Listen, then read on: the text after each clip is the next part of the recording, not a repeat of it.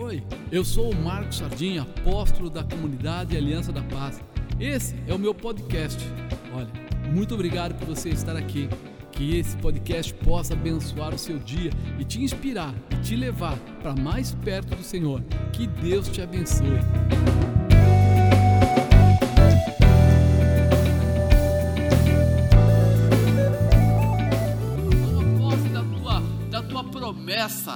Daquilo que o Senhor já declarou, né? Daquilo que Deus já colocou.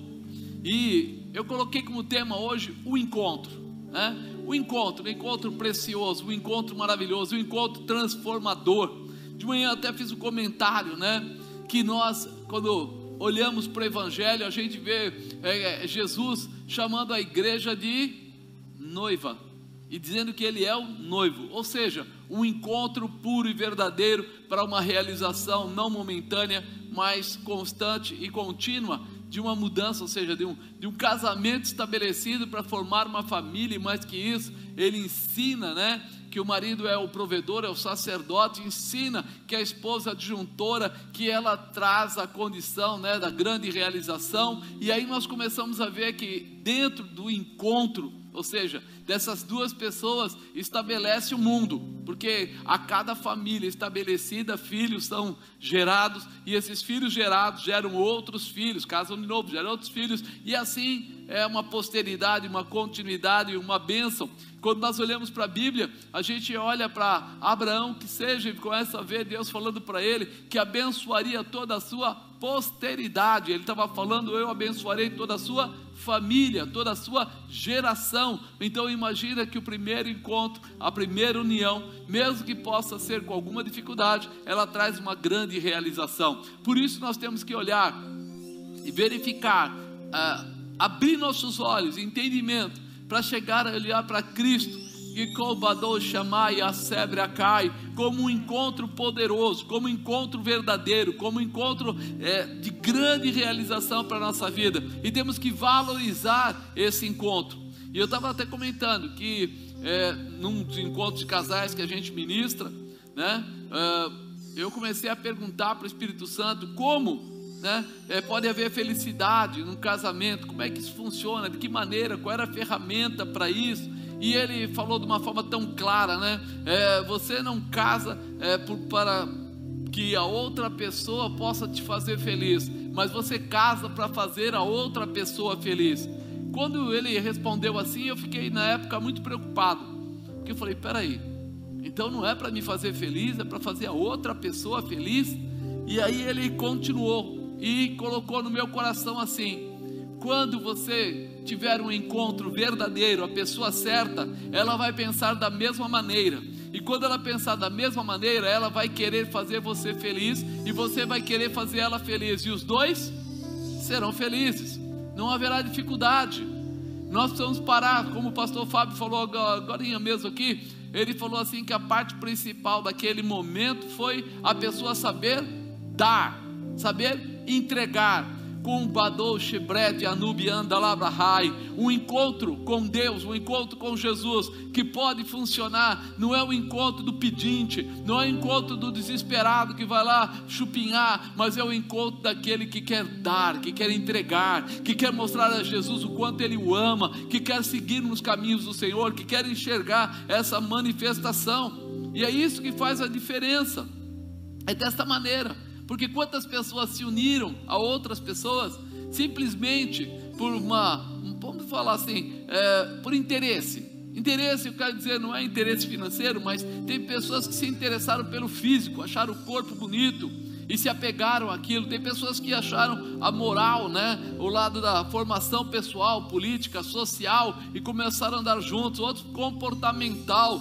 olhou lá esportes radicais e outras coisas e começou a andar com aquela pessoa, às vezes pelas amizades que estão à volta. E no meio desse trajeto, ele veio por uma coisa, mas ele descobriu coisas mais profundas.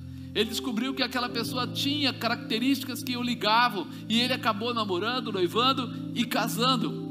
Mas também tem pessoas que vieram desta maneira e depois acabaram se separando e não conseguiram continuar. Por quê? Porque aquele encontro foi formado por coisas superficiais e essas coisas superficiais o distinguiram, ou seja, distanciaram. não foi profundo, não foi real, não foi bom, não foi estabelecido. Então nós precisamos entender o que o encontro pode trazer, o que o encontro pode é, dar condição para a gente. Nós precisamos procurar crescer nesse encontro com Deus. Eu estou dando exemplo do casamento porque é muito parecido a visão, mas é muito importante a gente estar conformado. Nós vemos muitas vezes pessoas hoje na mídia, se fala toda hora de casamentos sendo dissolvidos e de forma às vezes agressiva, pessoas matando pessoas, pessoas, e se fala como é que pode? Eles não se uniram por amor. E na verdade, a palavra amor ficou um pouco banalizada. A palavra amor é, é, usada assim, ama de manhã, de tarde já não ama mais. E até eu, eu ouvi uma pessoa falando, né, é, declarando lá, é, que esse amor seja bom enquanto durar. Espera aí, esse amor seja bom enquanto durar. Nós sabemos que o amor ele cresce à medida que nós cultivamos, que nós cuidamos. Porque você pode até amar uma pessoa, mas se ela te bate todo dia, chega um dia que você não ama mais. Feriu, destruiu, aquela plantação não tem mais continuidade, mas se eu souber trabalhar com ela, se eu buscar trabalhar com ela, se eu desejar trabalhar com ela, ah, vai melhorar. Eu vou ser uma pessoa que vai ter carinho pela outra, cuidado, zelo, é, proteção, e isso vai trazer uma condição de crescimento, de relacionamento. Quando nós olhamos para isso, a gente começa a ver como as pessoas hoje têm a liberdade de pensar num casamento já pensando numa saída já pensando num abandono, já pensando numa condição: se não for aqui, eu vou ser feliz em outro lugar. E quando a gente pensa assim, nós estamos roubando a chance de ajustar, de, vamos dizer assim, compartilhar, de melhorar, de aperfeiçoar, de fazer o que é certo. Quantas pessoas também entram na igreja e qualquer coisa tira eles da igreja, qualquer coisa tira eles da igreja, não só da igreja aliança da paz, mas tira ele da presença de Deus. Porque ele fala: Ah, não deu certo, eu, eu fiz um propósito, era para receber uma benção, não recebi a benção, então eu vou embora. Então eu não acredito. Então a benção é só para um ou só para outro. E nós precisamos entender que a grande mudança está no posicionamento. Quem já viajou de avião sabe. Existe lá um lugar chamado saída de emergência. E eles apontam, ó, tem duas aqui, duas ali, tal, além da porta de saída normal.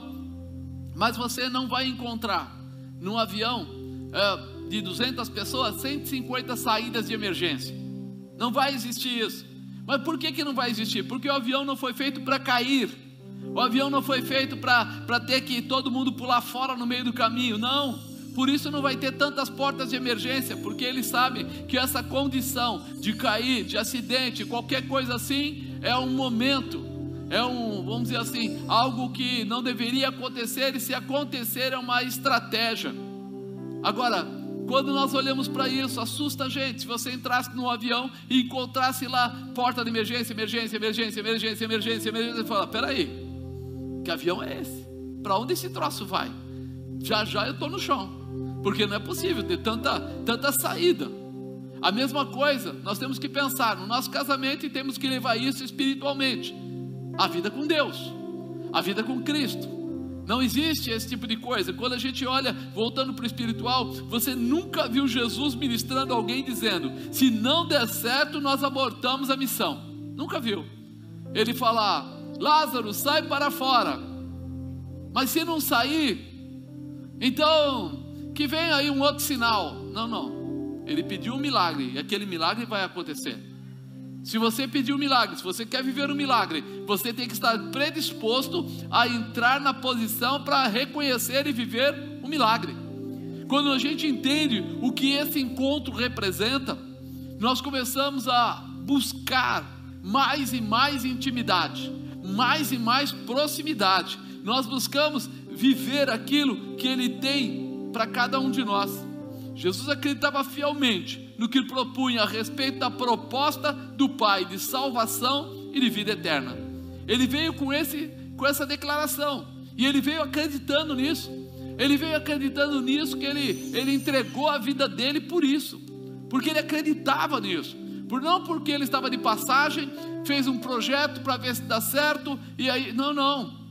Desde o princípio, com 12 anos, ele participou de uma festa. Nessa festa, a mãe dele acabou esquecendo ele, achando que estava com o resto dos amigos, foi embora e depois descobriu que ele tinha ficado debatendo com os fariseus na, na, na igreja. Aí você fala assim: que loucura! É, ele tinha um propósito. Dos 12 anos ele já sabia qual era a, a sua maior intenção, ele já tinha no coração uma intenção forte de intimidade com o pai. E ele vai começar o ministério aos 30. Ou seja, ele não mudou a sua retórica, ele não mudou a sua visão, ele não mudou o seu propósito. Nós precisamos estar prontos a entender que para vivermos tudo o que a Bíblia nos ensina, que nós vamos precisar formar as nossas habilidades, ou ser habilitado. Nós precisamos estar pronto para isso. Para que isso aconteça, eu preciso olhar para Deus. Eu preciso aprender as coisas dele. Eu preciso entender o caminho. Quando nós desejamos entrar numa casa, é uma coisa muito importante. Quando você quer entrar numa casa, você entra por onde? Pela porta. Então você sabe que existe uma porta. E quando você chega na porta e ela tem uma maçaneta lá, você vai e você precisa de uma chave. Então existe uma porta e existe uma chave.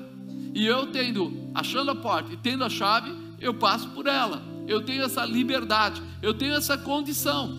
Você conhece a porta e precisa estar pronto a tomar posse da chave. Você precisa ter essa, essa determinação no seu coração, porque muita gente ouve falar de Jesus, muita gente ouve falar do amor de Deus, muita gente ouve falar do Espírito Santo, mas nós não queremos ouvir falar, nós queremos viver, nós queremos ter essa condição. Nós queremos andar com Ele, nós queremos viver as promessas dEle, nós queremos entender quem é esse Jesus na nossa vida. Tem gente, quando a gente pergunta, você fala assim: Você quer ir para o céu? E a pessoa fala: Quero ir para o céu. E ele fica com a ideia de como se o céu estivesse acima e ele apertasse o botão do elevador, entrasse no elevador e subisse para o céu. Mas não, não funciona assim. Outros dizem assim: você pecou, você mentiu, então você vai para o inferno. É como se ele fosse no mesmo elevador e apertasse o botão para baixo e descesse para o inferno. Mas tudo isso está ligado intimamente a um posicionamento, está ligado a alguém, está ligado a uma condição. Nós, quando as pessoas entram na igreja, a gente chama eles e diz para eles: Você quer receber a Jesus Cristo? Por que eu falo você quer receber a Jesus Cristo? tem algo atrás disso, como seu único, suficiente Salvador. Ou seja, Ele é a razão da nossa subida, Ele é a razão de não descermos para o inferno, Ele é a razão da vida eterna, Ele é a razão das ruas de, de ouro, da, dos muros de jaspe, Ele é a razão, ou seja, sem Ele todo o restante vira historinha vira fantasia.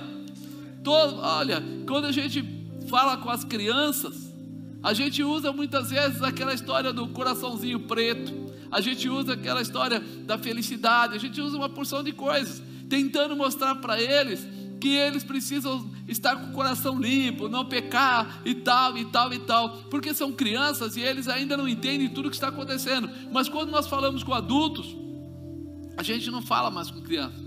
Aí está falando agora com pessoas que precisam entender que existe uma porta e que essa porta tem uma fechadura e que essa fechadura precisa de uma chave. E essa chave, quem é? Você entende? Ele tem essa chave. a sua ligação a Ele te dá o direito dessa chave. Então, quando a gente começa a falar de encontro, nós precisamos entender que para vivermos esse encontro é importante entendermos algumas coisas. Primeira coisa, o propósito para o encontro. Qual é o propósito para esse encontro? João 10, 9 fala: Eu sou a porta. Se alguém entrar por mim, salvar-se-á, entrará, sairá e achará pastagens. Vou ler de novo. Eu sou a porta. Se alguém entrar por mim, salvar-se-á, entrará, sairá e achará pastagens. Por que ele entrará e sairá? Ele estava falando do dia a dia, da vida, do cotidiano Tá, ele estava usando o exemplo da, das ovelhas, que existe um aprisco, aonde todo final de tarde os pastores, por uma questão de, de proteção, eles levam as ovelhas e colocam elas todas dentro daqueles muros.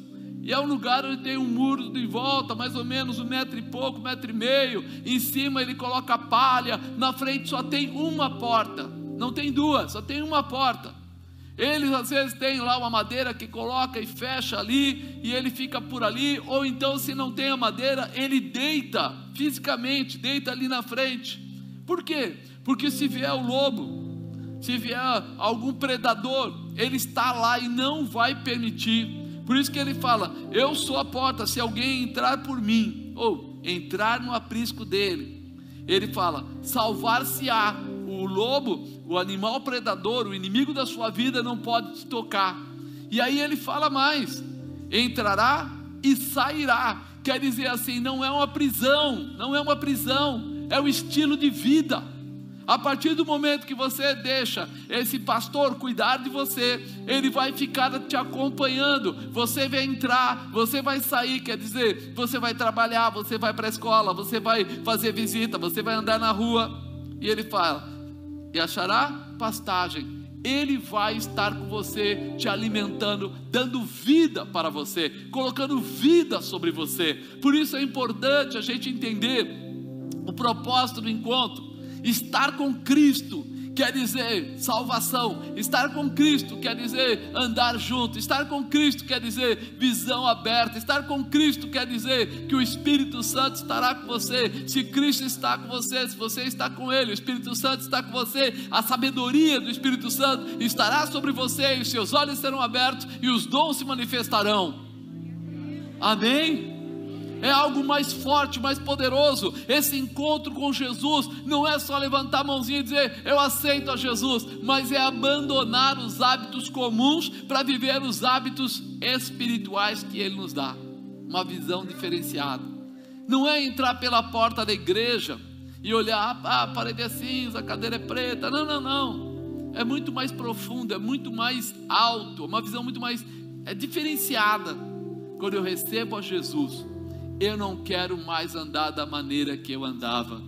Nós usamos aquele versículo: Eu não vivo mais, mas se Cristo vive você, você não vai andar onde Ele não anda, você não vai entrar onde Ele não entra.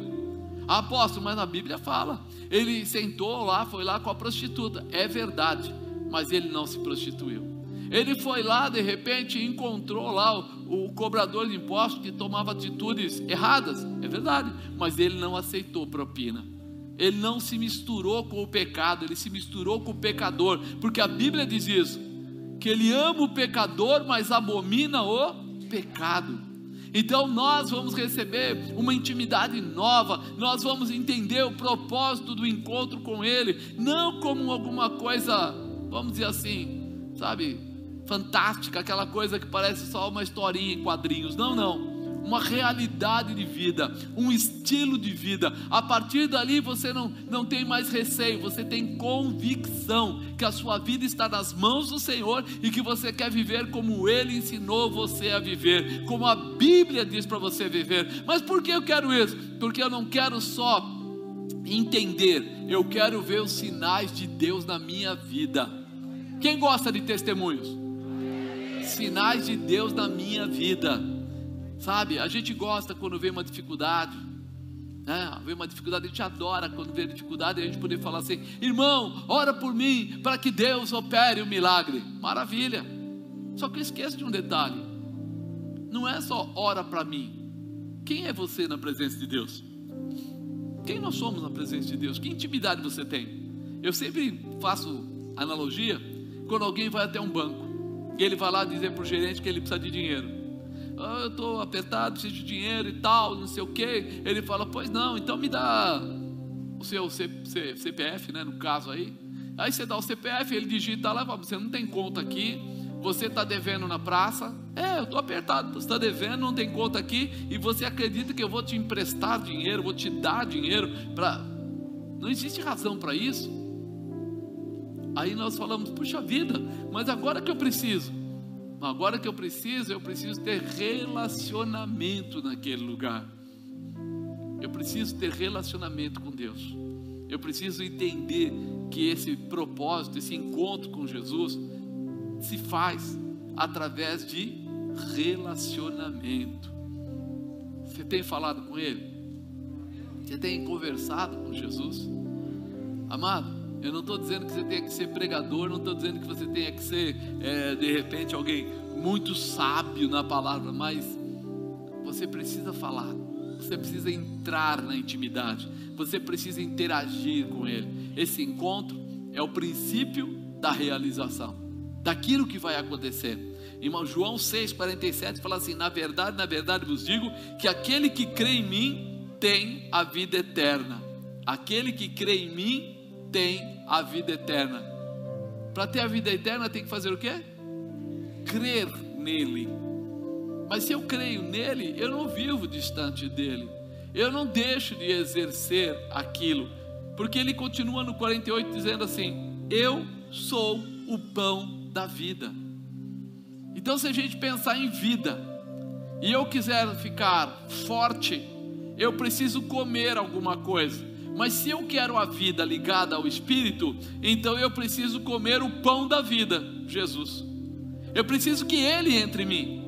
Eu preciso que a verdade dele faça parte da minha vida. Quando eu como, por isso que você, você toma a Santa Ceia, você lembra disso. Tomai e comei. Este é meu corpo que é partido por vós. Tomai e bebei. Esse é meu sangue que foi derramado por vós. Quando eu entendo isso, eu falo: peraí, então ele está desejando, está me apresentando que eu tenho um encontro não superficial, mas um encontro profundo, que eu permita que ele não fique do lado de fora, mas que ele passe a incorporar a minha vida, o meu dia a dia, o meu deitar, o meu levantar, as minhas amizades, lugares que eu ando. Não é que eu não vou mais andar em lugar nenhum, porque ele andou com a prostituta, ele andou com o publicano, mas a diferença é o que eu faço quando eu estou lá. Quem sou eu naquele lugar? Eles me levam ou eu levo eles? Eu sou envolvido ou sou eu que envolvo? Quem sou eu? Ah, mas o senhor não sabe. Se eu falar que sou crente, eles não gostam. Quem sou eu? Eu sou ou não sou? Eu tenho essa intimidade, eu, eu recebi esse encontro. Aquele que crê em mim tem a vida eterna, eu sou o pão da vida se eu estou alimentado por Ele, as minhas características são as dele, a minha verdade é a dele, o meu dia a dia é o dele. Eu não vivo mais, Cristo vive em mim, eu estou moldado nisso. Quando eu começo a andar perto de alguém que de repente é advogado, será uma prática dele, ou quase normal, ele comentar coisas jurídicas, coisas da advocacia. Se eu ando perto de um médico, daqui a pouco até o vocabulário dele está ligado à medicina. Se eu ando perto, sei lá, de qualquer outra profissão, até mesmo não profissão, as características daquilo que eu estou tão próximo começam a me envolver. E se eu sou cristão, qual é o meu vocabulário? Qual é o meu posicionamento? O que as pessoas veem em mim? Como eu reflito? Já repararam isso? Eu brinco muito assim, ah, o pessoal vai na churrascaria e pede picanha com alho e come, ah não, eu gosto tanto de picanha com alho que eu vou comer picanha com alho dar com pau. Depois de algumas horas, eu começo a transpirar, ou mesmo se eu for falar, o que, que eu estou cheirando? Por quê? Porque é o que está dentro de mim. O que está dentro de mim vai ser exteriorizado. E aí todo mundo vai perceber: uau, você comeu bastante picanha com alho, porque o seu cheiro está característico. Quando eu sou um cristão verdadeiro, quando eu ando com Cristo, quando eu comi do pão da vida, eu tenho me alimentado dele, o que eu vou exalar, o perfume que eu vou exalar é o perfume de Cristo, não é o perfume do mundo. Eu não sou camaleão, eu não como às vezes isso, aquilo, porque tem pessoas que comem de tudo. E como ele come de tudo, você nem sabe, ele tem eh, características de cheiro totalmente diferentes, às vezes posições diferentes, você nem sabe quem ele é. Mas quando você tem uma, uma característica contínua, você vai moldar. Você reparou que desportista, ele gosta de andar de tênis, aquelas calças de agasalho, uma camiseta, ele está sempre, se encontra ele, ele está assim de manhã, está assim às vezes à tarde, às vezes ele muda o, a qualidade da roupa, o tipo da roupa, mas a característica dele é sempre mais ou menos aquela lá. Não sei que ele vai numa festa muito especial, ele tem que pôr uma roupa lá, mas fora isso, você vai no. É, que nem no guarda-roupa. Abre o guarda-roupa dele, você vai ver que 80% é aquilo. Porque ele é mau? Não, porque a característica dele. E nós, será que nós estamos comendo o pão da vida e nós temos qual característica? Afinal, Jesus é a nossa razão. Nós reconhecemos que tivemos um encontro com Ele, precisamos entender o propósito para esse encontro, e Ele tem que arder através de mim para todas as pessoas que enxergarem. Olhou para mim, epa. Você lembra quando Pedro foi lá é, negar Jesus? As colocações que fizeram é você estava no meio dele, você fala como ele. Não tinha como. Ele falou que não, que não, que não, mas todo mundo foi batendo em cima. Por quê? Porque as características dele estavam muito parecidas. E ele negou, tudo bem. Mas que até a empregada, até a pessoa que servia, percebeu que ele era, não estava ali de repente um cara expert. Deixa eu avaliar Pedro para ver se ele era de Jesus ou não. Quem estava ali era uma, uma serviçal, uma pessoa comum. Mas a característica dele era tão forte que ela percebeu. O falar dele era tão claro que ela percebeu. O sotaque dele, ela percebeu. Isso tem que acontecer conosco. As pessoas, quando falarem conosco, têm que perceber Jesus Cristo em nós. As pessoas, quando passarem por nós, têm que perceber que os nossos comportamentos, eles declaram Jesus Cristo. As pessoas lá em casa têm que olhar e dizer verdadeiramente: Ele é o reflexo da glória de Deus.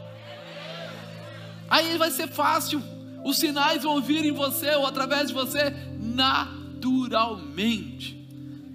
Tem gente que quando vai almoçar tem que falar para ele, vai orar ou não? É lógico, tem dia que você está com uma fome lascada, você enfia a mão na comida antes de orar, né? Isso é, é a natureza humana. Mas tem gente que só, só ora se vier alguém que ele precisa mostrar que ele ora. Então, pessoal, irmãos, vamos fazer uma oração. Mas isso tem que ser uma coisa normal. Senhor, entrega esse alimento nas tuas mãos, consagro. Chegar num lugar estranho, lugar diferente, ir apresentando, Senhor, eu estou nesse hotel, eu consagro tudo que está aqui dentro, Senhor, guarda, livra a minha vida. Eu, eu já vou pedindo, mas por quê? Porque afinal de contas eu pertenço a Ele, eu tive um encontro com Ele. Eu não vivo mais, mas Cristo vive em mim. Eu não quero chegar num lugar de outra maneira. Tudo vai acontecer porque Jesus é o pão da vida, está na sua vida, está dentro de você. Segundo, a chave para o encontro. João 14,6 disse-lhe Jesus: Eu sou o caminho, a verdade e a vida. Ninguém vem ao Pai senão por mim. Será que a gente deseja mesmo viver essa intimidade com Jesus? Responde você aí em casa: você deseja mesmo viver essa intimidade com Jesus ou você está na obrigação? Eu falo que a pandemia, a pandemia, ela, ela caracterizou os crentes. Ela criou, vamos dizer assim, uma separação. O crente crente e o crente crente. Porque tem o crente crente e o crente. Tem os dois. Apóstolo, mas ele não pode vir por causa da, da pandemia. Não, irmão, não é isso que eu estou falando. Eu estou falando porque se você tem mais tempo, o que é que você fez com esse mais tempo? Quantas vidas se converteram através de você? Quantas pessoas receberam Jesus? Não, mas eu contei historinhas bonitinhas. Você pode contar quantas historinhas bonitinhas você quiser. Se quiser na Netflix, tem mais uma porção delas. Mas eu quero saber assim: quantas pessoas encontraram em você a presença de Deus para abandonar a vida que tinham e receber um novo tempo, uma nova transformação? Quantas pessoas você pegou seu telefone e ligou fisicamente para ela e falou com ela? Apóstolo, mas e se eu pegar essa pandemia? Querido, é óbvio que ninguém está falando para você vai lá lamber ninguém, não é isso. Mas você tem máscara, você tem álcool gel, você tem uma porção de coisas aí. As pessoas vão no mercado, as pessoas vão em tanto lugar e de repente esquecem da, da verdade. Eu até brinquei de manhã. Diz que 120 mil pessoas já morreram, um pouco mais. Todo mundo fica, meu Deus, coitado, morreu. O governo é um safado, ele não olha. O governo, o prefeito, o presidente da república andou sem máscara, que safado tá. Agora, quantas pessoas cristãs se preocuparam com aqueles que morreram sem Jesus? Vamos por vez? Não todos, Quantas pessoas? Porque a Bíblia diz para a gente não se preocupar com a primeira morte, mas se preocupar com a segunda morte. Porque a segunda morte é o inferno, irmão. E um monte de cristão santo, eles não se preocuparam com isso.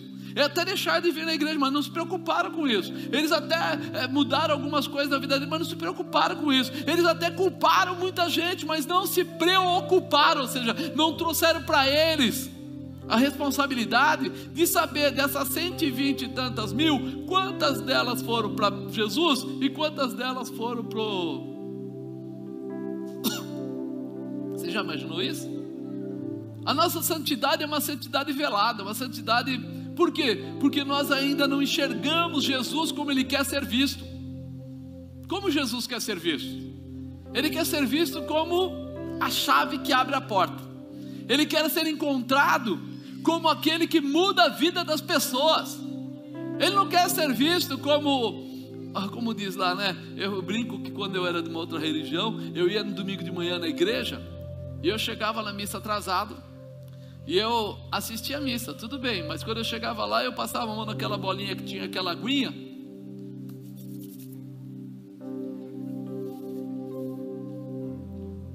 Já tirei o peso, já estou livre. Se a água é benta, eu estou abençoado. Aí eu sentava lá e eu ficava lá, ouvia, mas eu sabia que quando chegava lá nove horas, terminaria a missa. Então o que eu fazia? Cinco para as nove eu já levantava, ia indo meio que de ré, de fininho, saindo pelo canto, porque eu falei, depois sai todo esse pessoal de uma vez só, e vai me atrapalhar tirar o carro lá na rua, lá, eu gostava daquela Santa Divisions, eu falei, vai me atrapalhar todo. Então, quando o, o, o, líder lá falava fim, eu já estava dentro do meu carro indo embora. Aí você fala assim, e como é que você se sentia? Nossa, descarregado. Todas as coisas erradas que eu tinha feito na semana, eu trabalhava com vendas, eu comprava pessoas, eu negociava a vida dos outros, eu fazia mil e uma coisa errada.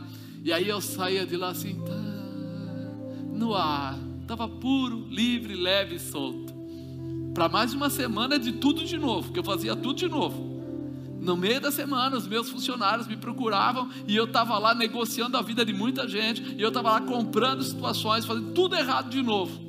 Mas tranquilo, porque no próximo domingo de manhã, eu ia lá com aquela sacola lotada e deixava tudo lá, sessão do descarrego. Alguém joga fora isso que eu não sei o que fazer. Você acha que isso mudava a minha vida? Não muda. Por quê? Porque é uma mentira.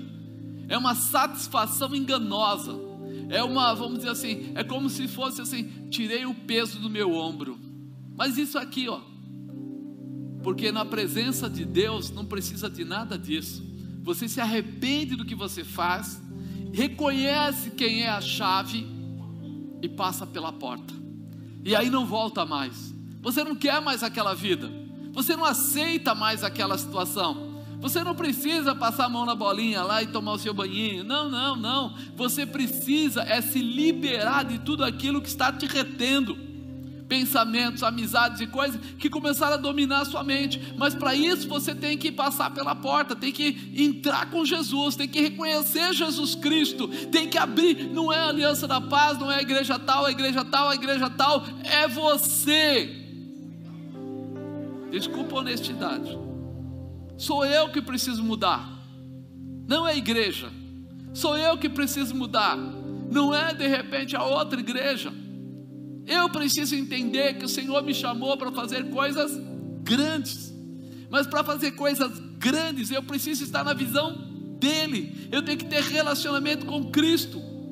Eu sou o caminho, a verdade e a vida. Ninguém vem ao Pai se não for através dele. Quando ele fala isso, ele fala assim: você vai ter que viver comigo como eu vivo, através de mim, ensinamentos meus. Quando a pessoa vai e faz uma faculdade de medicina, ele está fazendo, mas no final tem um negócio chamado residência, não é isso? Residência.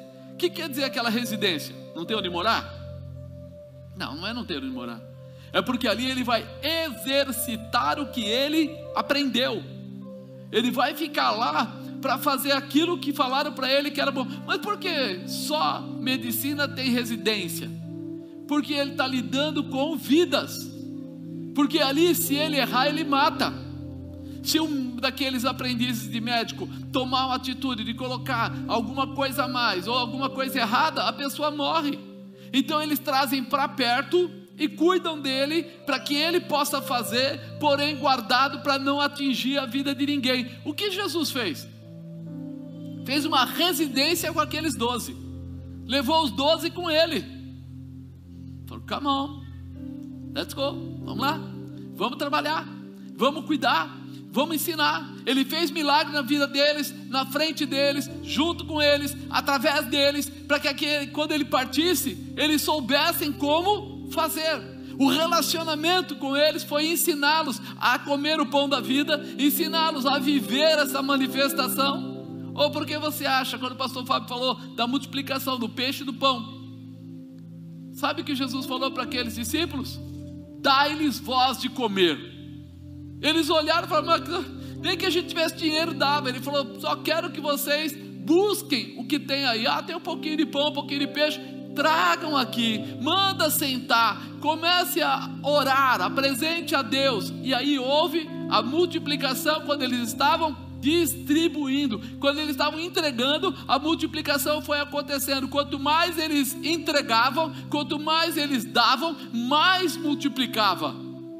Quando a gente entende isso, a gente vai entender que a chave deste encontro é Jesus. Quanto mais nós nos assemelharmos a eles, mais nós viveremos Ele, mais virá na nossa vida a presença dEle, o poder dEle, a manifestação dEle, os sinais dEle. Tudo isso vai acontecer quando a gente entender essa palavra. Ninguém vem ao Pai senão por mim. Esse mim quer dizer entra com Ele, fica com Ele, vive com Ele, se relaciona através dele, seja aí o reflexo de Cristo na terra. Amém? Você se sente assim? Se você não se sente assim, você precisa se aperfeiçoar. Você precisa abrir o seu coração para viver essa manifestação. É proximidade. Jesus pegou os doze e colocou próximo. E aí, andando junto, eles começaram a sentir o prazer. Quando você está junto, né? Você, fica na, você chega na casa de alguém que você vai viajar, vai ficar 30 dias na casa de alguém. O primeiro dia você se sente estranho. segundo dia se sente estranho. Depois de uns cinco dias, você já está sabendo onde é que estão tá as coisas na geladeira, o que é que tem no armário, você já sabe arrumar a cama, já sabe guardar o travesseiro, já sabe mais ou menos como é que funcionam as coisas. Depois de 15 dias, você já está até atendendo o telefone da pessoa. Alô? A Maria não está aqui não, mas ela foi até o açougue, mas já volta. Já parece que você é dono da casa. Por quê? Relacionamento. Se você começar a buscar um relacionamento verdadeiro com Jesus, em pouco tempo, você vai estar vivendo e entendendo tudo que Ele tem para te dizer. Você vai estar tendo todas as oportunidades de realização que Ele preparou para você. Relacionamento, visão. Você precisa gravar isso no seu coração. Jesus Cristo é o caminho e Jesus Cristo é a vida. É nele ou através dele que você tem a vida. Sem ele, nós não temos. Sem ele, nós temos apenas, vamos falar assim, um hobby. Qual é o seu hobby? Ser crente. Ah, todo domingo eu estou na igreja. Eu gosto demais de ouvir prostrado. Nossa, prostrado, os caras são bons demais. E você gosta da cafeteria? Nossa, a pastora Camila, ela tem uma cafeteria lá no fundo, um negócio muito bom. E domingo de manhã tem um frango, um frangozinho. Que coisa linda aquele frango. Você está vivendo só na, na carcaça, só por fora. Está faltando a parte de dentro, a intimidade, que não é essa estrutura física que essa estrutura espiritual que o Senhor colocou para você. Não fugir da verdade, não abandonar o que Ele te deu.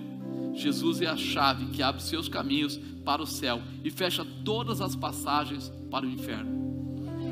Quando você está com Ele, você não está mais vivendo a visão deturpada, enganosa. Ah, apóstolo, mas eu estou na igreja. E Judas? Ele estava onde? Na mesa. Ele estava na mesa, mas o coração dele não estava na mesa. Jesus disse para ele o que? Faça logo o que você tem que fazer. Veja, Jesus sabia que ele ia trair, não bateu nele, não tirou ele, não gritou, não esperneou. mas disse para ele: vai fazer o que você tem que fazer. Nós estamos dentro da igreja, mas o nosso coração precisa estar em Cristo, porque senão fica só aquele, aquela casca, aquela situação aparente. E o que acontece com a situação aparente? Ela se desmantela. Ele foi, errou, viveu tão perto, tão junto, viu os milagres, mas acabou se enforcando. Mas por que isso? Porque ele não deixou que a manifestação de Deus entrasse, que ele tivesse um encontro. Ele não deixou esse encontro passar a, a, a fazer parte da vida dele. Ele ficou lá pensando no dinheiro que estava dentro da bolsa. Ele ficou pensando no que o dinheiro compraria. Ele ficou pensando como negociar com os fariseus as 30 moedas de prata. Ele ficou pensando o que ele ia viver. Porque ele traiu e ele percebeu que traiu. Ele voltou para devolver. ele voltou para devolver as moedas. Só que ele voltou para devolver as moedas, mas ele não estava com Cristo firme no coração. Por isso não houve arrependimento. Se nós não tivermos a manifestação de Jesus em nós, se esse encontro não for pessoal, não é que a gente não vai entender o que está errado, mas nós não vamos ter força de arrependimento, ou seja, tira isso daí porque isso não presta. Eu não sei vocês, mas eu, eu via muito, minha mãe, a gente não era de uma família muito abastada ou nada abastada, então as coisas quebravam às vezes em casa e ela falava assim: põe lá em tal lugar, depois a gente vai ver para consertar. E a gente ia lá e colocava. E um dia lá eu lembro que o senhor, meu pai, foi lá e falou assim: Ó, oh, a vitrola está quebrada, ah, o liquidificador velho está lá, o não sei o que, tudo coisas que não tinham mais utilidade, mas estavam guardadas lá.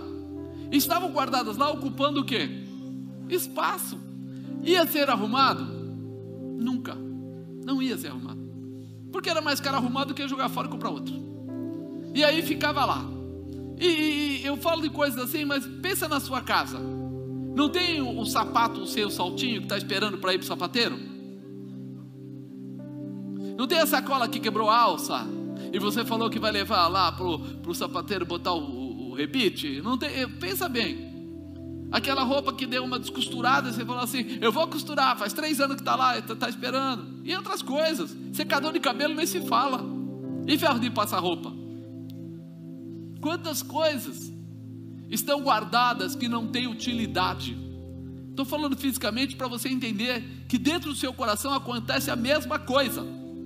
Quantas coisas estão ocupando o espaço de Jesus que não tem utilidade lá dentro, já era para ter sido jogado fora. Hábitos antigos, comportamentos, angústias, tristezas, desânimos e etc. Para você viver o que? O novo. Para você agora abrir o coração para receber toda a novidade de vida que o Senhor tem para você. Tem pessoas se mantendo nessas coisas antigas, bloqueando tudo que o Senhor tem para colocar, tudo que o Senhor tem para fazer. E nós precisamos jogar fora mesmo, na boa, tirar mesmo, na boa. Não é desfazendo, não é, é, sabe, pretexto. Ah, então você não gosta de gente, você não gosta de, de situações. Não, não, não. É porque se não tem como consertar, você não tem o que fazer com aquilo. Não vale a pena eu vou me encher da presença de Deus. E quando eu me encher da presença de Jesus, quando eu tiver, sabe o que vai acontecer? Muita coisa vai sair naturalmente da sua vida. Vai sair naturalmente. Porque diz que dois corpos não ocupam o mesmo espaço. Então, quando entrar a presença, aquilo que não é presença vai sair. Angústia, tristeza, dúvida, medo, incerteza. Vai sair muita coisa. Tem gente que está pobre mas não era para estar pobre. Mas ao invés de ele falar assim, deixa Jesus entrar, ele fica pensando, mas e se eu não tiver? Mas e se, mas e se, mas e se? Eu uma vez conversei com uma pessoa que ele tinha medo de ofertar. Ele ia ofertar e ele falava assim: Sabe o que acontece? Eu sempre fui muito pobre, então eu fico sempre receoso. Se eu entregar esse dinheiro, pode me fazer falta depois. Falei, cara, então você precisa realmente se libertar. Por quê? porque nós acreditamos que Jesus pode todas as coisas, que Ele é o Senhor, que Ele é o Filho de Deus, que veio essa terra em carne e sangue para nos libertar. Nós acreditamos que Ele tem uma palavra profética de liberação, transformação, restauração, e eu não acredito que Ele pode me prover. Eu não acredito na palavra da provisão que está na Bíblia. Eu não acredito que Ele cuida dos filhos dele, ou seja, dos queridos dele. Ei, ou Deus é Deus, ou Deus não é Deus. Isso é importante que entre em nós, que as coisas que estão nos roubando. Ah, mas eu já fui enganado uma vez, mas já tive isso. Já tive... Ei, Jesus Cristo é o caminho, a verdade e a vida. Eu vou andar por Ele e eu vou vencer. Diga, eu vou vencer, porque eu tenho um encontro verdadeiro com Ele. Não é enganoso, não é aquele encontro que eu, eu, eu acredito que se eu não beber com os amigos, os amigos não ficam felizes comigo. Se eu não fizer o que os amigos querem, eu não, eu, eles não vão ficar felizes comigo, irmão. Eles precisam chamar você de amigo. Amigo não é aquele que faz tudo que a gente quer. Amigo é aquele que nos ajuda, que nos orienta, que nos dá garantia de coisas melhores. Se ele não fica com você porque você não bebe, se ele não fica com você porque você não aceita sair, se ele não fica, ele não é seu amigo porcaria nenhuma. Na verdade é o inimigo fantasiado. Porque se ele tem algum carinho por você, ele vai querer o seu bem. E se você achou o melhor caminho, que é Jesus Cristo, ele quer o seu bem, ele não deveria atrapalhar em nada, deveria te ajudar. Então nós precisamos abrir o nosso coração para ter esse encontro com Cristo, porque os nossos olhos serão abertos. Será? Dá uma olhada para Saulo. Saulo perseguia os cristãos achando que estava fazendo um grande negócio. O dia que ele encontrou a Jesus, aquela luz toda, ele caiu do cavalo, ficou cego por três dias. Ele orou, jejuou. O que aconteceu? Quando oraram por ele, Ananias orou por ele, caiu como escama dos olhos dele. E ele passou a enxergar o que ele não enxergava. E ele se tornou, se não o maior, um dos maiores cristãos que houveram na história. Por quê? Porque todo o Novo Testamento, a maior parte dele, está escrito por quem? Paulo. Foi ele que escreveu a maior parte das cartas. Aí você fala, como é que pode? Caíram as escamas. Quando ele teve um encontro, quando ele teve essa transformação e trouxe para dentro dele Jesus Cristo, ele passou a enxergar o que ele não enxergava ele passou a ter o que ele não tinha, ele passou a viver o que ele não vivia, ele passou a ser o que ele não era, ele passou a ter uma autoridade espiritual. E é isso que nós precisamos entender. O encontro com Cristo ele traz para nós mudança, fortaleza, determinação, autoridade, poder. Não é a igreja, não são as pessoas, é Jesus Cristo a razão da nossa mudança. Se nós não entendermos isso, nós vamos ficar 30, 40 anos na igreja e vamos ser aquela, aquele, desculpa o termo, crente meia boca toda hora levado por pessoas, toda hora levado por situações, toda hora vai vir um mimimi, nhenhenhé, bababá, e você vai ficar lá, para esquerda ou para direita, para cima ou para baixo, para trás ou para frente, aquele está contra, aquele está a favor, você tem que olhar para Jesus Cristo, Ele é o caminho, a verdade e a vida, Ele faz a diferença na sua vida, é Ele. Quando a gente entender isso, meu irmão, nós vamos ver Jesus passando lá os três anos dele, sabendo que ia morrer, mas não voltando atrás por causa do propósito. Ele estava ligado em Deus, propósito. Nem a morte me separa do propósito.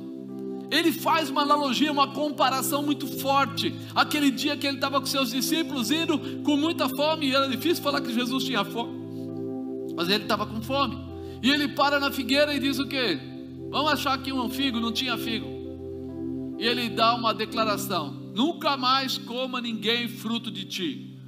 No dia seguinte eles voltam pelo mesmo caminho e a figueira estava seca, não tinha mais nada. O que, que ele estava dizendo? Se existe uma figueira, um pé de fruto, de frutas, e ele não dá fruto, ele não serve para nada. Olha, ele ensina isso para nós. Se eu não tenho frutos, que utilidade eu tenho? Qual é a razão? Ele me gerou para quê? Qual é a função da minha vida? Então é isso que me faz entender que eu preciso buscar essa intimidade, que eu preciso entender a vida, e eu preciso andar como? Como quem? Como Jesus. Preciso andar debaixo da sua orientação. Fica tranquilo, Ele não vai pedir para você ir para a cruz. Ele diz para você: tome sua cruz e embora. Você vai me seguir. Você vai fazer o que eu digo para você fazer. Você vai andar pela palavra que está afirmada. Por isso, quando eu entendo quem é Jesus e recebo Jesus na minha vida, eu mudo a minha forma de pensar para pensar como Ele pensa. Porque fazendo isso, eu chego até Deus. Fazendo isso, eu não vou para o inferno. Fazendo isso, eu vou para o céu. Fazendo isso, eu vou viver todas as promessas dele. Eu vou viver todas as promessas dele. Não é porque eu, porque tem gente que coloca o objetivo. É engraçado. Quantas vezes eu vi gente falando isso? Ah, eu queria ter aquele carro. Olha, eu almejo aquele carro. Mas você tem salário para isso? Não. Então você deveria, deveria almejar melhorar o seu trabalho para você ter salário, porque aí você ia poder comprar aquele carro. Ele faz tudo, ele vai na loja, ele faz test drive, ele anda por lá, mas ele não muda de trabalho. Ele não procura uma forma de ter ganho. Ele quer olhando só o carro. E ele esquece que aquele carro requer dinheiro. Nós queremos o céu.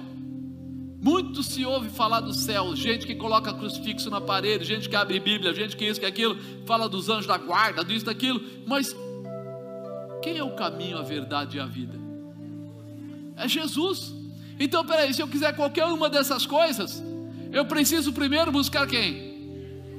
E se eu tiver Jesus, eu vou ter essas coisas, quer queira, quer não. A partir do momento que eu tiver Jesus, eu tenho o restante. Por isso que eu falei: se você tiver recurso, tanto faz o carro. Você tem recurso, você compra o que você quiser. Se você não tem recurso, você vai ficar com a vontade. Nós precisamos entender isso. Se Jesus Cristo é essa maravilha, por que é que eu não vou me agarrar nele? Por que é que eu não vou ter ele como meu exemplo? Por que é que eu não vou ter ele como meu balizador? Por que é que eu não vou ter ele como meu salvador? Por que eu não vou ter ele como aquele que me orienta, me fortalece, me prepara para ser alguém grande com ele? Não é para os outros. Tem muita gente pensando isso. Eu preciso ser grande para o Zé, para o Antônio. Não, não, não, não. Seja grande com ele.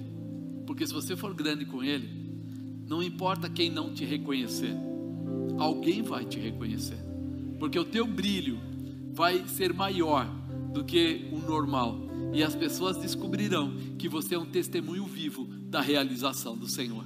Isso precisa arder em nós, tem que gravar isso no nosso coração. Terceiro, o que o encontro estabelece. O que, que o encontro com Jesus estabelece em nós? Primeiro, proteção. Ele, quando nós temos esse encontro, ele estabelece proteção na vida da gente. João 10, 11.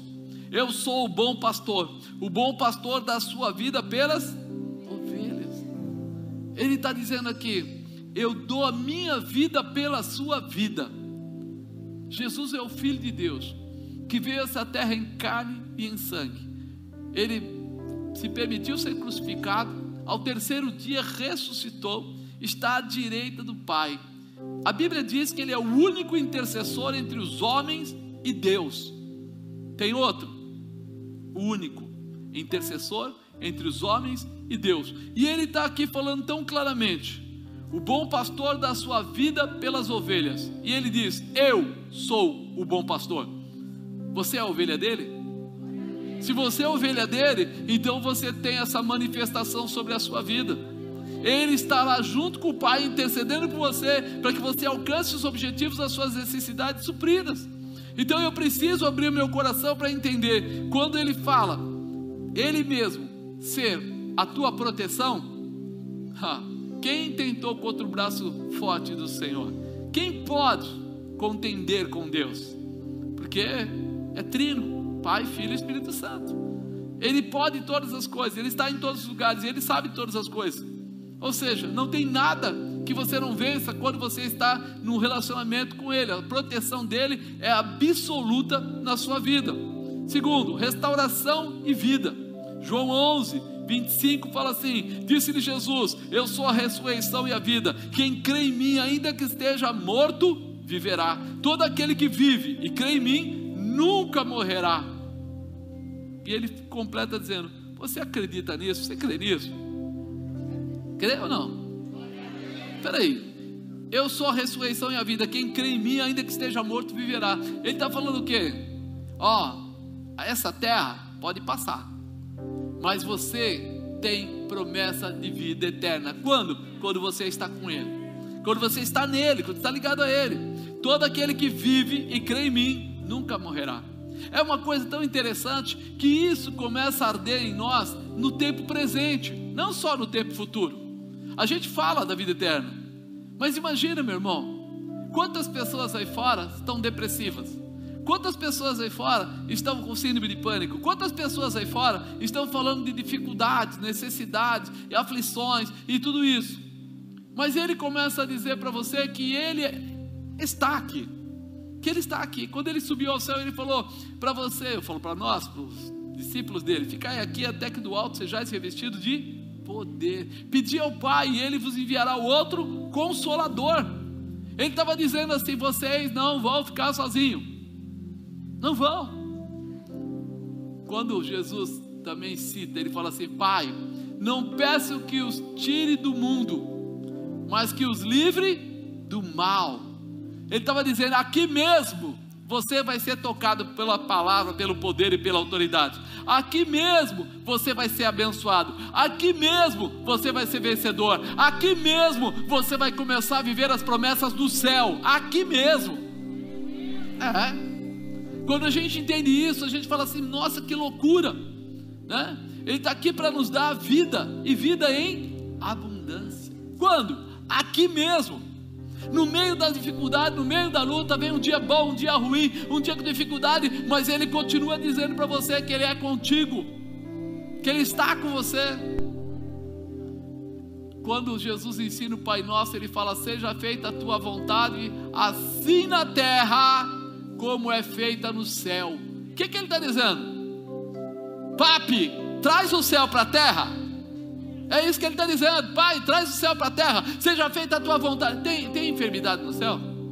Tem ladrão? Tem Covid-19? Você entendeu?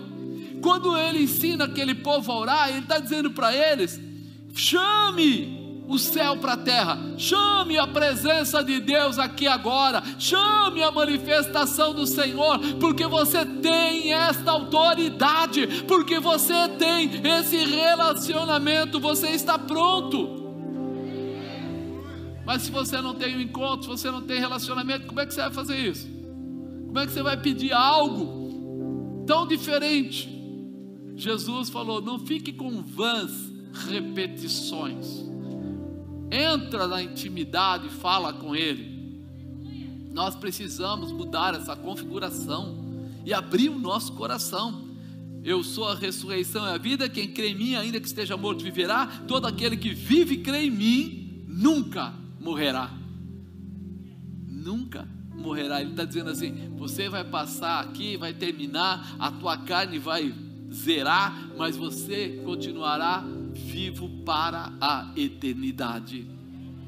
É uma promessa, é uma declaração. Olha, outra coisa, garantia absoluta, né? Uma garantia que não acaba, garantia que não tem prazo de validade. Está em João 3,16, você conhece bem, porque Deus amou o mundo de tal maneira que deu o seu Filho unigênito, para que todo aquele que nele crê não pereça, mas tenha a vida eterna não tem perigo. E é interessante, porque quando a gente fala aqui, ele fala assim: deu seu filho unigênito. Quando fala unigênito, é o primeiro e único, não é verdade? Mas quando você recebeu a Jesus Cristo, Ele diz que você foi enxertado numa videira, que você deixa de ser alguém comum para ser filho. A partir do momento que você recebeu, ou começamos a receber Jesus, morreu na cruz e deu essa liberdade, ele já não ficou único, ele deu a liberdade de a gente fazer parte da família. Ele abriu um precedente para você de entrar na dimensão da família do céu, da família de Deus. Então aqui nós falamos, puxa vida, aquele que nele crê não pereça, mas tem a vida eterna. Ele abriu um novo tempo para nós, agora. É a garantia absoluta. Não tem razão para você duvidar. Tem certeza, você está tendo um encontro fantástico com Jesus. Talvez você tenha tido um encontro e nem percebeu.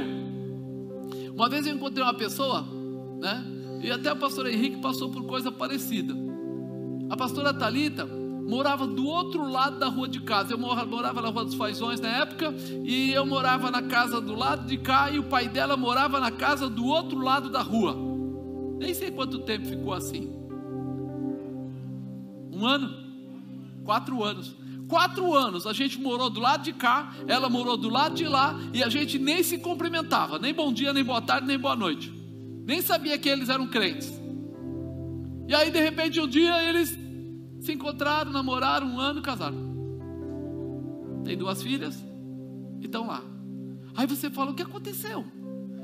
Todo dia passava, cruzava, olhavam para a pessoa do outro lado, lá saindo com o carro, entrando com o carro, e ninguém conversava. Talvez hoje você está mais ou menos assim. Você está cristão, olhou para Jesus, tem visto Jesus, mas está faltando o que? O casamento, está faltando a intimidade, está faltando o relacionamento, está faltando você parar de viver simplesmente, né? Sabendo que existe, para viver na intimidade, para colocar dentro da sua casa para levar com você, para viver todas as propostas, para gerar frutos. Isso precisa acontecer. Nós precisamos parar de ser cristãos apenas. Você é da onde? Ah, eu sou da Aliança da Paz. Você, eu sou da Batista. Você, eu sou não sei da onde? Eu sou de Cristo e eu ando com Cristo. Eu estou cultuando lá na Aliança da Paz. O Senhor me plantou lá e eu vou dar muitos frutos naquele lugar. Eu vou trazer muitas vidas. Eu vou libertar muitas vidas através daquele lugar. Por quê? Porque eu tenho uma garantia absoluta. Quem é a garantia? Para que todo aquele que nele crê não pereça, mas tenha a vida eterna. Todo aquele que nele crê. Se crer, verás a glória. Tudo é possível que se você não tiver fé, você não agrada a Deus. Sem fé é impossível agradar a Deus. Então, peraí, crer igual a fé. Eu preciso me liberar. Eu preciso entrar nessa dimensão. Eu preciso entender essa garantia e tomar posse dela.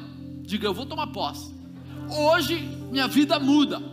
Hoje eu serei uma autoridade, porque eu estou garantido por Jesus. Em Efésios 4, versículos 5 e 6 fala assim: um só Senhor, uma só fé, um só batismo, um só Deus e Pai de todos, o qual é sobre todos, por todos e em todos. Ele está dizendo aqui a, a garantia: não tem dois Deus, não existe dois, existe um. Quando nós falamos de Deus, nós falamos que Ele é trino: Pai, Filho e Espírito Santo. Os três se tornam um, e mais nada. Tudo que é diferente disso não é Deus. Então, quando ele fala que ele falou um só Senhor, uma só fé, um só batismo. Se você entrou para ter este encontro, é um encontro só, é uma dimensão só, é um só sobrenatural. É Ele que garante, um só Deus e Pai de todos. Ou seja, nós estamos convictos. Ele fala mais: o qual é sobre todos, Ele é poderoso sobre tudo e sobre todos. Ninguém pode ser mais do que Deus, por todos. Ele não faz acepção de pessoas e em todos vós, todo aquele que recebe a Jesus Cristo, que aceita Ele como seu único e suficiente Salvador, é enxertado na videira verdadeira. Ele agora é herdeiro em Deus, co-herdeiro em Cristo. Ele Ele começa uma vida agora totalmente renovada, transformada, estabelecida pelo poder daquele que pode todas as coisas. Ele era, Ele é e Ele sempre. Garantia. Irmão, Deus não muda. Governo muda. Empresas mudam. Dinheiro muda. Deus não muda. É o mesmo. É muito melhor. A garantia dele é absoluta. Nós vamos nos fincar nele. Será que você percebeu que o encontro aqui é igual a um casamento? É a mesma visão. Um casamento abençoado inicia pelo relacionamento, não apenas pela certidão de casamento. Tem gente que tem a certidão, mas não tem um bom relacionamento. Aí ele vive, ou melhor, ele convive. É aquele peso, né? O marido e a mulher, um dia está bem, outro dia está mal, outro dia está mal, outro dia está mal, mal, outro dia está muito mal, outro dia está bem, aí vai andando, vai andando. Eles se, acomodam naquilo. Ele está falando aqui, peraí, não é a certidão de casamento que faz um casamento. O que faz o casamento é o relacionamento. O que te mostra, estabelece você como um cristão verdadeiro é o relacionamento. É o como você reconhece a Deus. Uma vida com Deus não acontece porque você vai a uma igreja. A sua vida não acontece porque você vai na igreja. A sua vida acontece porque você pega essa palavra e coloca ela dentro de você e começa a entender: eu não sou uma figueira estéril, eu sou uma figueira que gera frutos. Eu sou alguém que está pronto para ser a imagem e semelhança de Deus. Eu quero realmente ser como Ele, quero ser como Cristo, eu quero gerar vida, eu quero entrar nos lugares, sair dos lugares e ser reconhecido por aquilo que eu gero. Essa é a grande mudança. Uma vida com Deus não acontece porque você quer ir para o céu. Uma vida com Deus não acontece porque você tem medo de ir para o inferno. Né? Uma vida com Deus acontece quando você reconhece a porta de entrada e toma posse da, da chave que libera a tua entrada. É assim que uma vida com Deus acontece. Quando você passa a ter relacionamento de intimidade. Todo dia, o dia todo. Quando você é crente? Responda-me. Você é crente de manhã? De tarde? De noite? Nos finais de semana? No dia de ir para a igreja? No dia que você está recebendo a bênção? Ou você é cristão todo dia, o dia todo? Se você for trabalhar, você é cristão. Se você for na rua, é cristão. Se tiver que viajar, é cristão. Você não muda porque está perto de pessoas. Você não é aquela pessoa que procura interferências para se dar bem. Você sabe quem você é. Né? Você sabe. Quantas vezes a gente vê pessoas, é, mas eu estou longe de casa e aqui o patrão, aqui isso. Não, não. Eu sou o mesmo. Meu caráter é o mesmo. Minha vida é a mesma. Ah, apóstolo, o senhor não sabe quanto é difícil, querido. Eu passei pelo mundo, conheço o mundo bastante a detalhe e eu sou sincero em dizer para você: o dia que eu resolvi ser cristão, eu perdi muitos amigos. O dia que eu falei não para dar dinheiro para as pessoas, comprador e outras coisas mais, eu perdi muitos clientes. O dia que eu comecei a mudar o meu hábito de amizade, de bebida e etc., muita gente nem mais apareceu na minha casa eu me assustei, porque tinha gente lá que dizia assim: a gente é amigo até a morte. Tirou a garrafa, acabou a amizade. Acho que era, devia chamar a garrafa, devia chamar morte, porque acabou, morreu. Aí eu descobri uma coisa: começaram a aparecer os amigos verdadeiros. Nem todos eram convertidos, mas começou a aparecer pessoas que gostavam de mim por aquilo que eu era e não por aquilo que eu tinha não por aquilo que eu representava, mas por aquilo que eu era. E eu falei, nossa, foi uma mudança radical. E aí eu comecei a ver que as pessoas gostavam de mim por aquilo que eu exercia simplesmente. Eu tinha liberdade de dizer: não faço isso, não ando nesse caminho. E aquilo me fez muito mal no começo, porque eu olhava e falava: mas aquele era meu amigo. Não era meu amigo, era apenas um chupim na minha vida. Ah, mas também não tem isso da igreja? Pode ter, irmão. Mas acontece que hoje você não precisa ser fantasia, você pode ser uma realidade. Você pode espelhar Jesus Cristo. Ei, quando Jesus chegava no lugar, o que, que ele falava? O que, que você quer que eu seja? Você quer que eu seja o que? Fariseu? Você quer que eu seja o que? Saduceu? Você quer que eu seja o que? Amigo do fulano? Não, não. Ele chegava no lugar e ele era Jesus. Ele chegava no lugar e ele exercia aquilo que ele era. E acabou. Ninguém punha nele nenhum cabreço, nem mudava ele para satisfazer. Ele sabia que ele tinha um propósito com o Pai. Por isso ele espelhava a orientação do Pai. E ele viveu todo o tempo fazendo isso. Ah, você é bom. Ele falou: bom não, bom é meu Pai. Ele colocava o projeto sempre em primeiro lugar. Será que nós estamos assim? Ou será que nós estamos fazendo o papel do camaleão? Mudamos de acordo com as pessoas que estão perto de nós? Tentamos ser o que os outros se agradam que nós sejamos. É hora de uma mudança. Por quê? Porque Jesus Cristo é a chave maravilhosa. Ele é a chave que abre portas que talvez você nem imagina que você tem direito. Você nem percebe que você já poderia estar fazendo coisas muito maiores. Os últimos dois supérios que nós fizemos, né? Nós conversamos, eu não vou citar porque é particularidade de cada um, mas os dois empresários que nós citamos, os dois tiveram sinais de Deus muito grandes. Um triplicou o negócio dele, e o outro, sei lá, aumentou é, pelo menos 150% o faturamento que ele tinha. Quando? Quando eles conseguiram entender quem é Jesus Cristo na vida deles. E eu não estou falando de dar oferta, não é isso. Eu estou falando de ter a sua vida pautada segundo a palavra de Deus, de ter tempo para adorar a Deus, de ter tempo para orar, para falar com Ele, para se apresentar a Ele, para chorar nos pés dele, para pedir para Ele novidade de vida, para ter o que? Relacionamento. Sabe o que é relacionamento? É você saber quem você é e o que você pretende. Então você fala assim: eu sei quem eu sou, eu sei o que eu pretendo, eu vou andar nesse caminho e não vou me importar com o que os outros vão falar. Vou crescer, vou viver e vou ter tudo que eu mereço. Por quê? Porque Deus tem o melhor para você. Diga, Deus tem o melhor para mim. Fala, eu só não entendi ainda, mas Ele tem o melhor para mim. Porque quando eu sair de querer ser tão parecido com o mundo, talvez as pessoas não gostem, mas eu vou começar a ser parecido com Cristo. E aí que as pessoas gostarem, não gostarem, meu irmão, não importa, Ele é o Senhor dos Senhores, o Todo-Poderoso, o Eterno, Ele pode todas as coisas, e a Ele nada pode ser impedido, nada.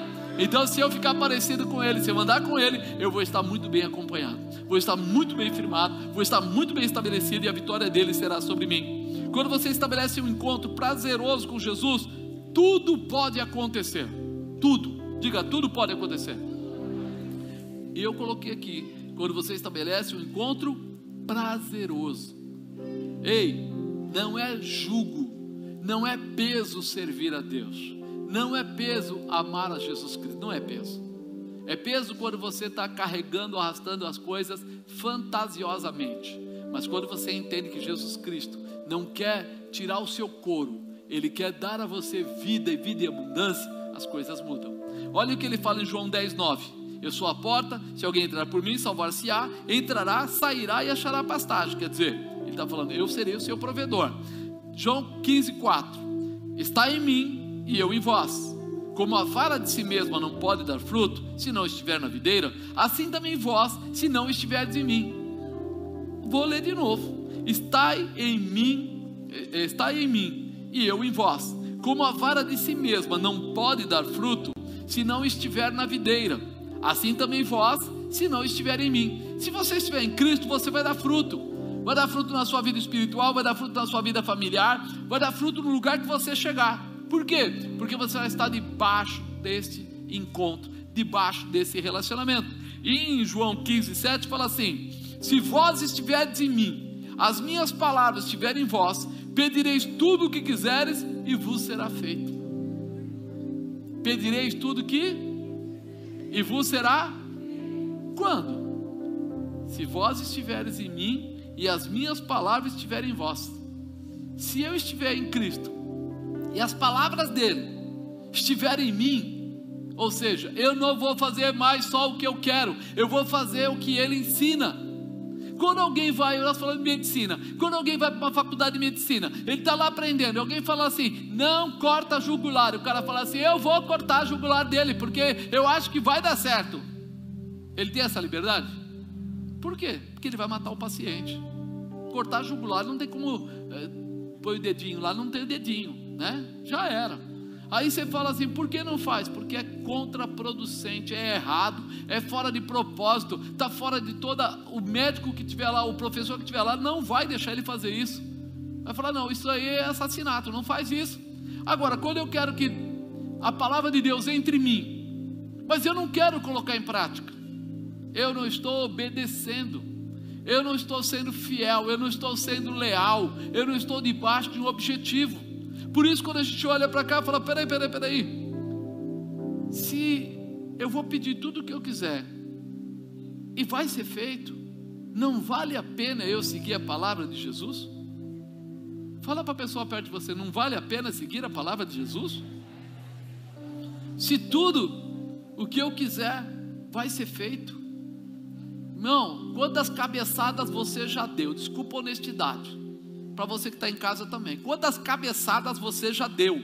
Quantas vezes você tentou e não deu certo? Se eu sair perguntando aqui, eu tenho um monte de gente falar, é verdade, apóstolo, eu tentei. Quantas coisas ele tentou, quantas empresas faliram, quantas pessoas quebraram, quantas pessoas erraram, quantas pessoas se feriram, quantos relacionamentos não deram certo. Mas ele está falando aqui: se vós estiveres em mim, as minhas palavras estiverem em vós, pedirei tudo o que quiseres, vos será. Você já reparou o tamanho da Bíblia? Aí o pessoal fala assim: é, mas tenta ler, é grande. Quando você começa a estudar de criança, sete anos, oito anos, você começa a estudar, você fala um ano, dois anos, três anos, oito anos, aí pega lá o colégio, primeiro, segundo, terceiro, sete anos, aí você faz uma faculdade mais cinco anos. E aí eles falam assim: se você não se reciclar, você fica um, um desatualizado. Aí o pessoal quer pegar a Bíblia, tchau, está aqui a Bíblia. Eu vou ler uns trechos aqui e vou ficar íntimo de Deus.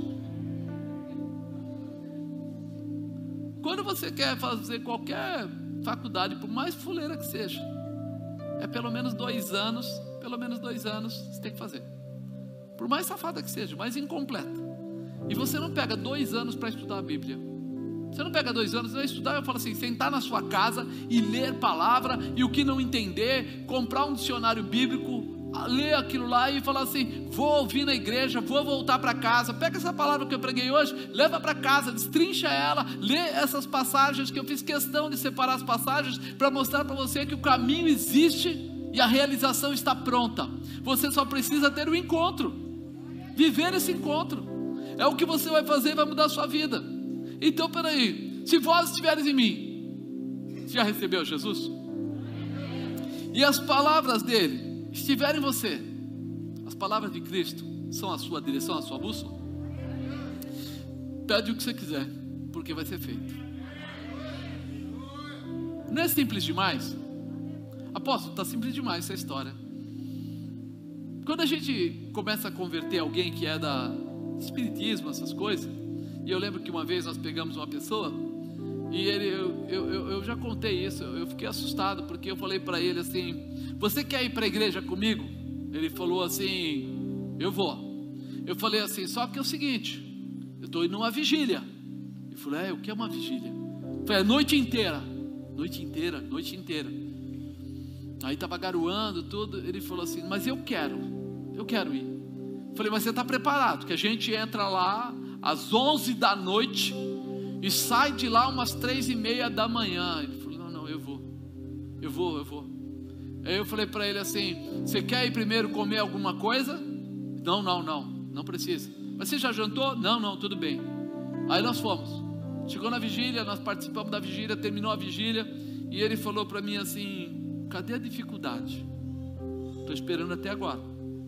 Eu falei: que Amigo, pessoal aqui é, eles querem comer, a gente não pode deixar o pessoal sair para comer. É, é, alguns querem água, outros querem no banheiro. Outro... Ele falou, cara, de onde eu venho? Quando eu falava difícil, era assim: a gente começava às sete da noite, ia para a mata, ficava a noite inteira dentro da cachoeira, corpo inteiro, até o pescoço, é, só com a cueca, e não podia sair até clarear o dia. E a gente ficava lá e levava coisas, sangue, blá blá blá. Ele contou a história dele. Ele falou: Você está dizendo que isso, esse tal de vigília, é pesado para vocês? Desculpa a honestidade, vocês são é frouxo. Eu falei: Cara, não fala assim comigo não. Poxa vida. Eu achei que ele ia falar difícil. Ele falou assim: Você falou assim, não jantar. A gente às vezes fica dois dias em jejum para entrar nessa. Aí você começa a entender, meu irmão que nós nos convertemos e nos tornamos mimados. O que é a Bíblia? Em um ano? Um ano você lê lá um capítulo por dia e vai ler tranquilamente. As pessoas precisam entender que esforço, ele é, vamos dizer assim, comparado ao desejo que você tem de crescer na presença de Deus. Ler a Bíblia é para a gente não ser levado pelos enganos. Pessoas que falam um monte de bobagem, pessoas que começam a ensinar coisa errada. Outro dia, até a bispa recebeu lá a pessoa dizendo: Eu não dou de dízimo, mas eu é, compro isso, isso e isso para ajudar a igreja. Lá não fala isso. Lá diz assim: trazer os dízimos, as ofertas à casa do tesouro, ah, para que haja provisão. Quando você administra as coisas que não são suas, porque veja, dízimo é nosso, a gente devolve, a gente não dá. E aí a gente começa a ver como as pessoas não lêem Bíblia. E aí as pessoas acham, estou certo, poderoso, tremendo, glorioso, fiel, justo e verdadeiro. Quando a gente lê a palavra de Deus, a gente fica quebrantado. Entre nós algo chamado temor de Deus. Temor de Deus não é medo de Deus, é não querer fazer nada que seja diferente da vontade dEle. Por quê?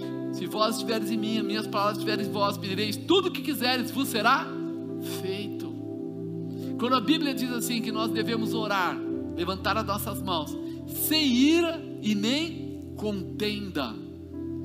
Quando alguma coisa acontece na minha vida que tira a minha paz, e eu tenho que vir pregar, ou eu vou fazer alguma coisa, eu não deixo passar aquele dia, eu ajoelho e oro e falo: Senhor, tira isso do meu coração. Eu não posso levantar minhas mãos para orar com isso ardendo aqui dentro, corroendo aqui dentro. Então a primeira coisa que eu faço não é falar mal da pessoa, não é atacar a pessoa, não é apontar a falha da pessoa. A primeira coisa que eu faço é pedir misericórdia para Deus para que Ele me libere de tudo isso. Para quê? Para que se Ele fala, se vós estiveres em mim, eu preciso estar nele. As palavras dele têm que estar em mim não é a minha palavra de justiça própria, não é a minha vontade de carne, o que tem que estar em mim é a voz do Senhor, o comando dele, e aquilo muda a minha vida. Aí eu posso pedir, eu posso orar, curar, libertar, restaurar as pessoas, porque o poder de Deus se manifesta na nossa fraqueza.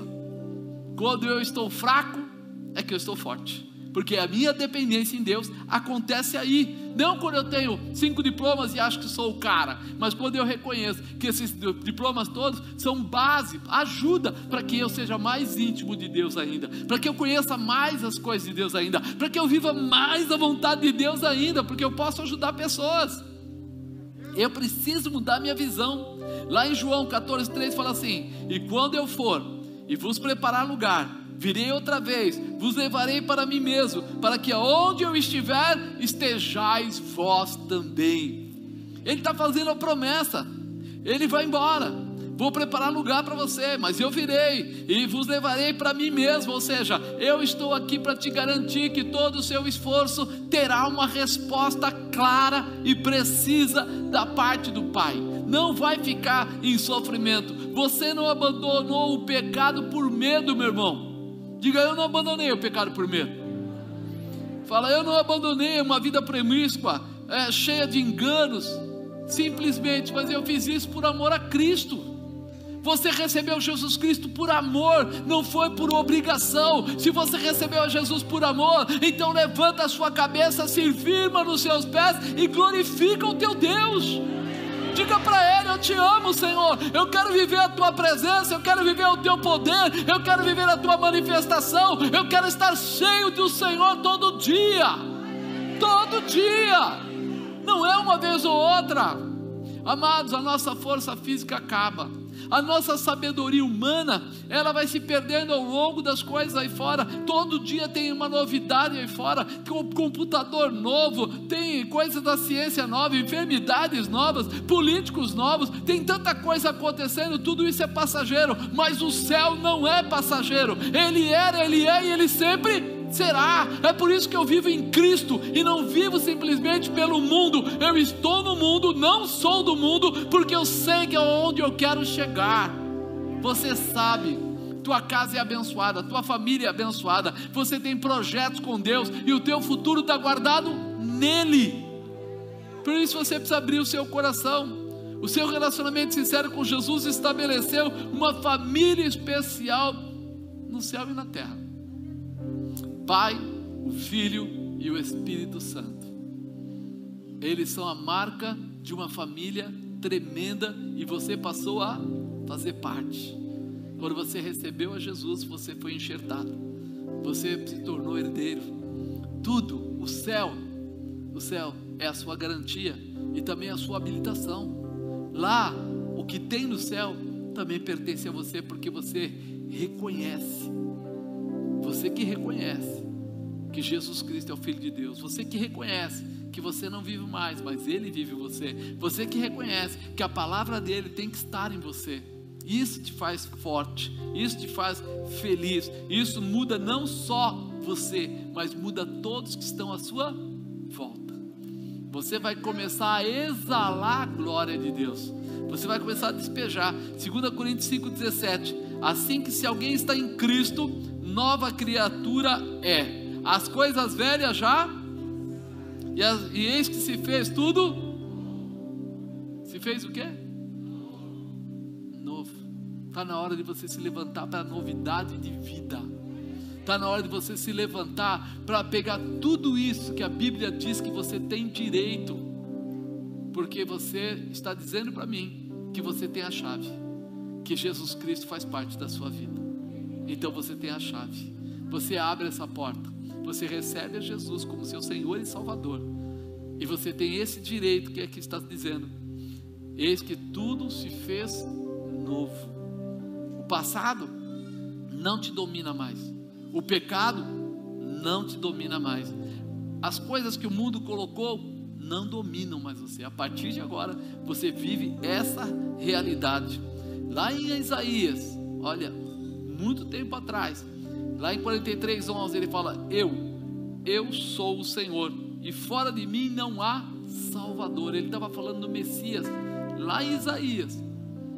Fora dele não há Salvador, não há salvação. Jesus Cristo é o Senhor, e você precisa rasgar o seu coração. Você precisa se liberar para deixar Ele trabalhar por você, para começar a viver toda a novidade de vida que Ele tem para você. Se você é casado, Comece a orar com a sua esposa. Se você é solteiro, faça um propósito de oração. Abre um espaço. Se habilita na presença de Deus. Começa a, ler. E eu gosto, eu, pode ver que a maior parte dos versículos aqui estavam ligados a João. Comece a ler o Evangelho de João. E quando você acabar o Evangelho de João, vá ao livro de Efésios, a carta, e leia. Você vai ver primeiro o amor e segundo a realização. Deus tem coisas grandes para colocar para a gente. E nós às vezes não conseguimos parar para ver tudo que Ele está dando como fórmula de realização. Ele está mostrando para a gente: você não está sozinho, você está garantido, você é especial, eu tenho tudo contigo, e você está dizendo assim: ó oh, dia, mês, ó ano, não aguento mais essa vida. E fala, cara, você está vivendo a vida errada, você está vivendo o mundo como se ele fosse a base, e ele não é a base. O mundo não é a sua base. A sua base é o céu. A sua promessa está nele. Então hoje você pode estar no mundo, mas você não precisa ter aquilo. Dentro da sua casa tem uma porção de coisas. Tem lugares que você gosta muito, não tem? Sempre tem uma poltrona, um canto do sofá que você gosta muito. No quarto, você reparou que quem é casal, principalmente, ele tem o hábito: a mulher dorme de um lado, o marido dorme do outro. Quantos anos? 50 do outro. Você vai viajar e é engraçado. Eu vejo a dona Bispa, né? De repente a gente vai e ela fala assim: aquele lado é o meu. Eu falo, mas a gente nem entrou no quarto direito ainda, a gente só pisou na porta do quarto, ela fala, aquele é o meu. Ela já quer aquele lado da cama. São hábitos que te satisfazem. A tua vida, ela tem escolhas que te satisfazem, você pode escolher. De repente na sua casa tem coisas que você não gosta. Tem gente que não gosta de lavar roupa, tem gente que não gosta de, de tirar o lixo de manhã ou de noite, ou não gosta daquilo lá. O mundo tem coisas que nós não gostamos. E nós temos que tomar cuidado para fazer. Ninguém tira o lixo pegando o saquinho pelo fundo. Mas ele amarra a boca, separa, leva, põe no lugar certo. Nós temos que aprender a lidar com o mundo. E temos que aprender que tem coisas que Deus quer colocar na sua vida que nos alegra, que nos satisfaz, que nos realiza que traz a condição de, de paz e de vida abundante.